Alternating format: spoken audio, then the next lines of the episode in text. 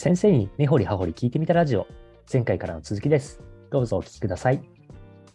では、第1回、第2回と話してきて、まあ、先生という仕事について、えっと、いい先生とはというと、前回お話しさせていただいたんですが、先生って実は全知全能だと思われてるけど、そういう先生って実はあんまりいい先生の実像とは違うよねっていう話をしながら、実はその裏側にこうモチベーションが高い先生っていうのが実は何かスペシャリストの先生になる条件だったりとかするんじゃないかなみたいな話になってきてこのモチベーションの高さっていうところが結局何なのかっていうところをぜひちょっと今回お話聞きたいというふうに思ってますのでよろしくお願いいたします。よろしくお願いします。はい、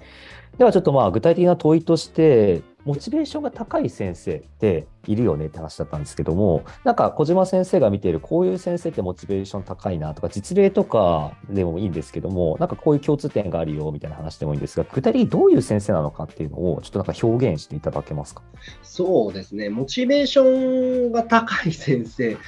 まあ、そもそも、まあ、やっぱ内的とか外的要因付けとか動機の話っていろいろありますけど、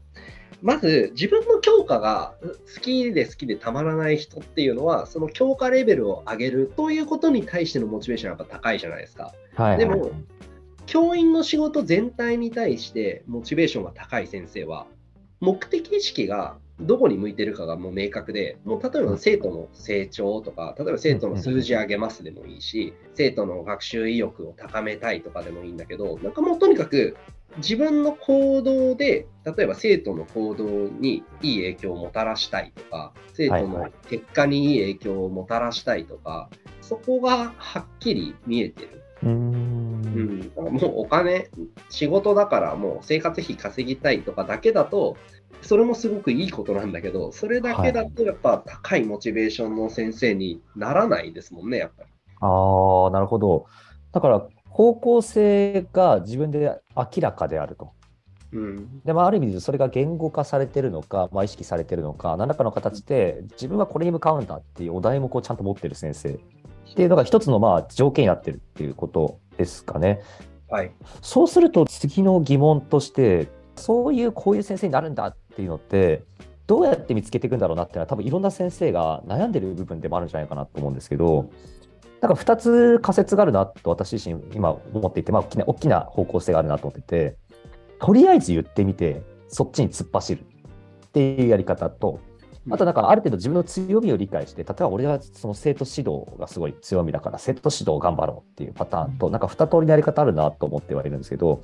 だからイメージ、小島先生が思う、こういう方向性を持ってる先生って、どういうふうにから出発してるのかっていうのは、どういう今感覚を持ってらっしゃいますか？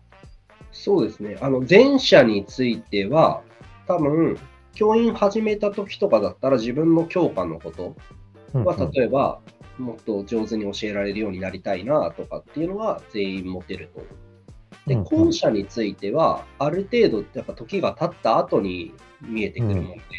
やっぱ組織に任される仕事とかは、はいはい。例えば文章的、教務とか進路とか、なんかそういうのに適性をも見出されたりとか、うん、君教科指導うまいから、じゃあこういうのやってくれよとか、はいはいはい。なんかそういうのを多分仕事任されたりとかしながら、あじゃあ自分はやっぱこれ極めていきたいな、もっとそれ勉強しに行きたいっていうふうになるのはあるのかなと思ってるんですけど、もう一個うん挙げるなら、やっぱりね、僕、目の前の生徒の様子とかをよく観察する人で、あ例えば生徒指導とかで問題行動を繰り返しちゃう生徒がいるけど、学校でその生徒に対していいアプローチができない、変えられない。で、その結果、例えばその生徒が学校から、ね、去ってしまうとか、うんうんなんかそういう経験をすると、まあ、自分なんですけど、なんか生徒指導とか生徒のことをよく見られる、生徒相談とかもっと上手にならないとなとかなりたいなっていうのはやっぱ思いますよね。当たり前だけど、こんなの。あで授業とかでも同じだと思うんですよね。すんげえつまんなそうな顔を毎日毎日されてって授業してたら、どうんじゃあ例えば生徒が明るい表情になって、なんか英語の授業を楽しみにしてもらえるようになりたいなとかなるじゃないですか。うんうん、そうですね。んだから生徒のニーズとか問題とかを捉えようとする人は、当然だけどモチベーション高くなるはずですよ。ああ、なるほど、なるほど。そういうことですね。こういうとなんかすごい、あれだな、なんか聖職者感出てくるな。よくない。そんなんじゃ そんなんじゃなくて、目の前の人楽しくしてもらいたいとか、目の前の人幸せになってもらいたいっていう感覚って、はいはい、そんな聖職者じゃなくてもなるじゃないですか。なんか例えばそうですね。ね、だって、うん、ね、栗田さんも多分その飲み会とか例えば行って はい、はい。目の前の人、毎回飲み会行くためにめっちゃつまんなそうな顔してたら、いや俺、原因かなとかなるじゃないですか、僕も。なななりますし、この人、何飲み会来てたろうと思っちゃいますよ、ね、そのパターンの場合は。意味わかんない例だけど、なんか、なんだろう、そう、なんか目の前の人を大事にする思想みたいなものがあると、やっぱモチベーションは多少上がる気がするけどね。なるほど、なるほど。なんかその話、さっきのモチベーションの話と、なんか自分の方向性の話、俺はこういう先生になるんだみたいなものを持ってる人は、やっぱりそのモチベーションが高いっていう話なんですけど、うん、今の話とくっつけて考えられるのかなって今ちょっと頭の中で整理してたんですが、やっぱある程度、あの今、小島先生お話していただいたような原体験は全ての先生もあるのかなと思ってて、モチベーション高い先生には、うん、つまんないような顔をされちゃったとか、あるいはまあ、生徒とトラブルになって退学しちゃったとか、あとは、まあ、まあ、いい方向で言うと、すごくこう輝いてくれる生徒がいたとか、っていうことがあって、それを経験を踏まえて、あじゃあ俺こういうことをやれば、生徒もっと輝かせられるからこういう先生になろうみたいなこの原体験が積み重なっていくことで方向性が定まっていくっていうようななんかそういう流れなんですかね。そうですね。その体験出発の人は絶対多いと思いますけどね。あさっき言った自分の強みみたいなものを理解してとかあるいは俺はこういうことをやるんだって自分で宣言して作っていくっていうか、うん、自分発信の人ってそんなに多くないイメージですかね、そのいやいるのかな、なんかなんか結構、そのなった瞬間から、うん、例えばこう、俺は甲子園に連れてく野球の監督になるとか、うん、そういうモチベーションを持って教員になった人とかは、なんか最初から最後までその高いモチベーションのまま引退していくみたいなのはあるんじゃないかな。でも、うん、その他の部分のスペシャリストに俺なるわっていう風になるのが、最初から持ってる人って、チップとか埋め込まれてんじゃないですか、脳に。いや、ないと思うけどな、なんか、だって海賊王に俺はなるって言ってるね、某海賊漫画の主人公って。やっぱ体験してますもんね。やっぱり幼少期に島に来たね、うん、海賊に助けてもらったりとか、なんかね、ね。体の質が変わる身を食べさせてもらったりとかね、えー、もらっちゃったとか。はいはい、なんかなんなんだろうな。確かにモチベーションの出発って経験じゃねえかな。なんだろう。だからやっぱり、まあ、これちょっと広く先生という仕事以外にも結局なっちゃいますけど、うん、まあ最終的にはモチベーションを高く保てるような人間になるのが、そのスペシャリストになるための近道だって話だったと思うんですけど、そのモチベーションの根っこっていうのは、やっぱり自分の原体験による絶対になるはずなんで、まあ、それが生徒との話なのか、それとも生徒と会う前、もし自分のもっと幼少期の話なのかみたいなところは、また2つ分岐はあると思うんですけど、やっぱそういうものにちゃんと紐付けて、あ、俺はこういうことができるし、こういうことをしたいんだってことをきちっと見定めていく。で、それを授業の中で、あの先生の業務の中で表現していくっていうことがやっぱ大事だよねっていうことなのかなっていうふうに私自身は話を聞いてて思いました。はい。で、そうすると、これまたなんか究極の問いみたいな感じになっちゃうんですけど、正直な話って別にモチベーション高くない先生っているじゃないですか。まあそうですね、ちょっと言い,、言いますよね、それは。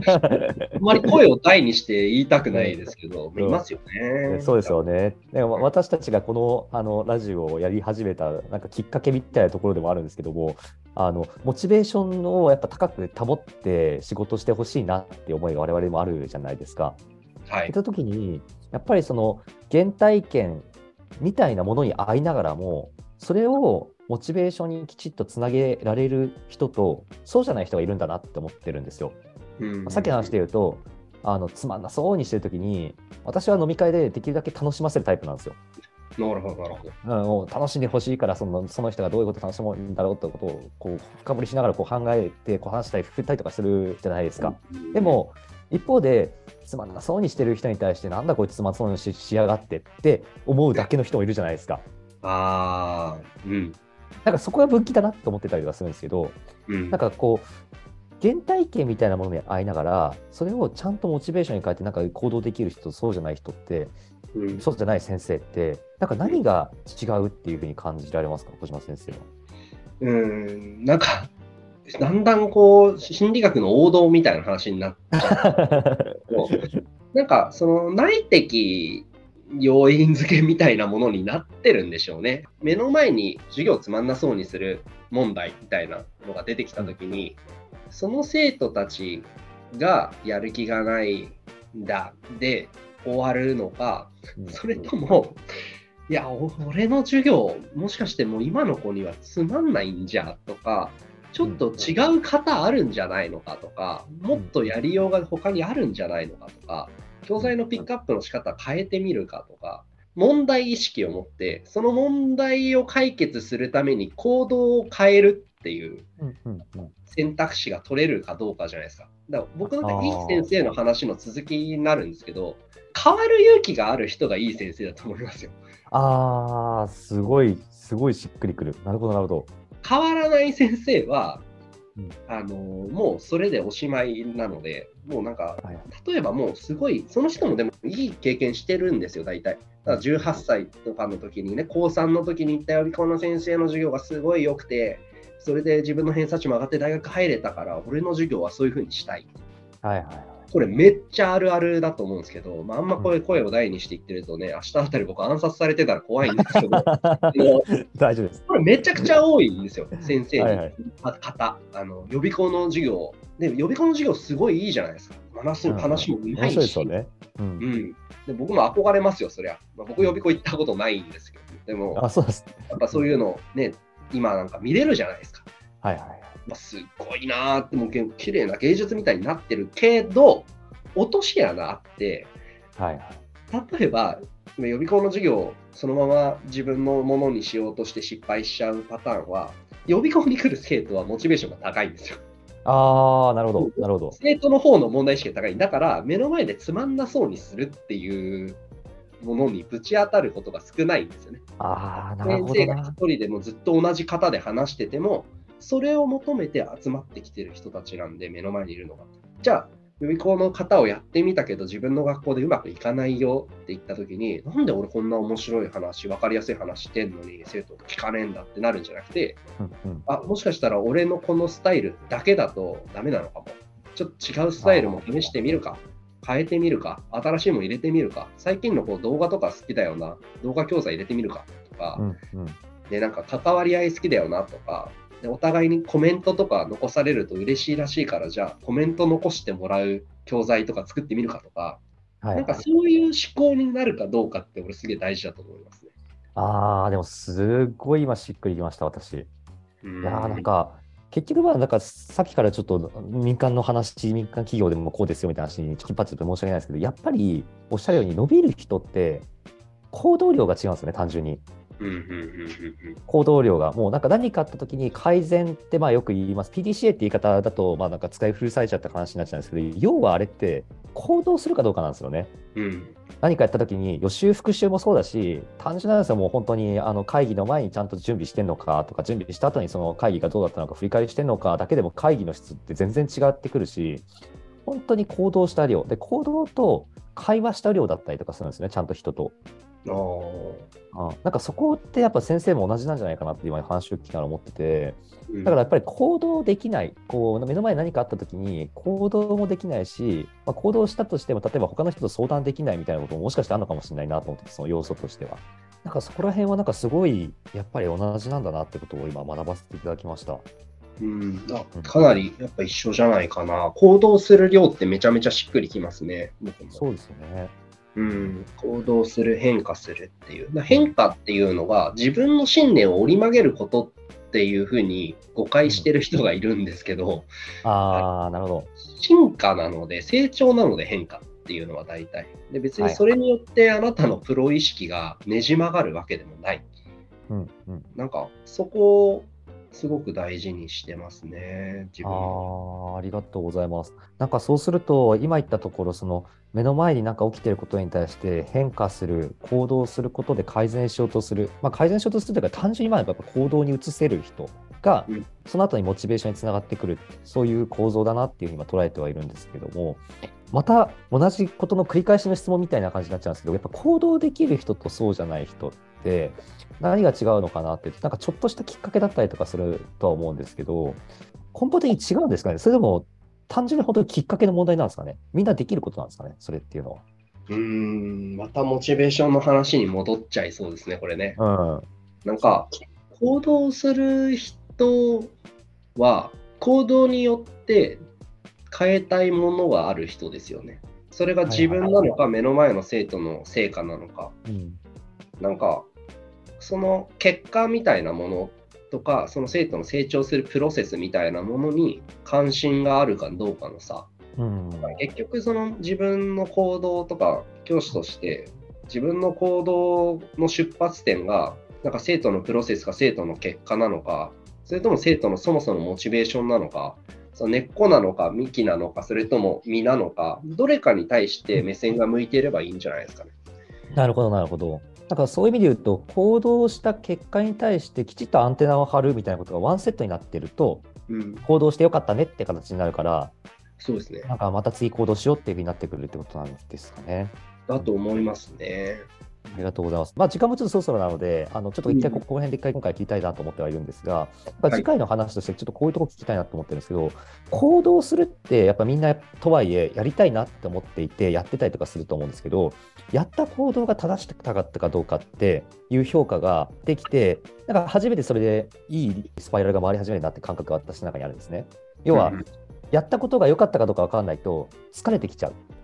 うんいろいろやり散らかして、なんかやったけどよ、結果につながったか分かんないからもうやめちゃうっていうのも、なんか一つの典型だなと思うんですが、このやった行動をどう評価するのかとか、これはいい行動だなっていう行動をどう見つけるのかっていうところを、どう先生が考えてきたかっていうところを、ちょっと次回ぜひ伺いたいなと思ってますので、なるほどですね。わかりました。はい。ぜひ次回よろしくお願いいたします。はい。よろしくお願いします。はい。では今回またありがとうございました。あありがとうございました。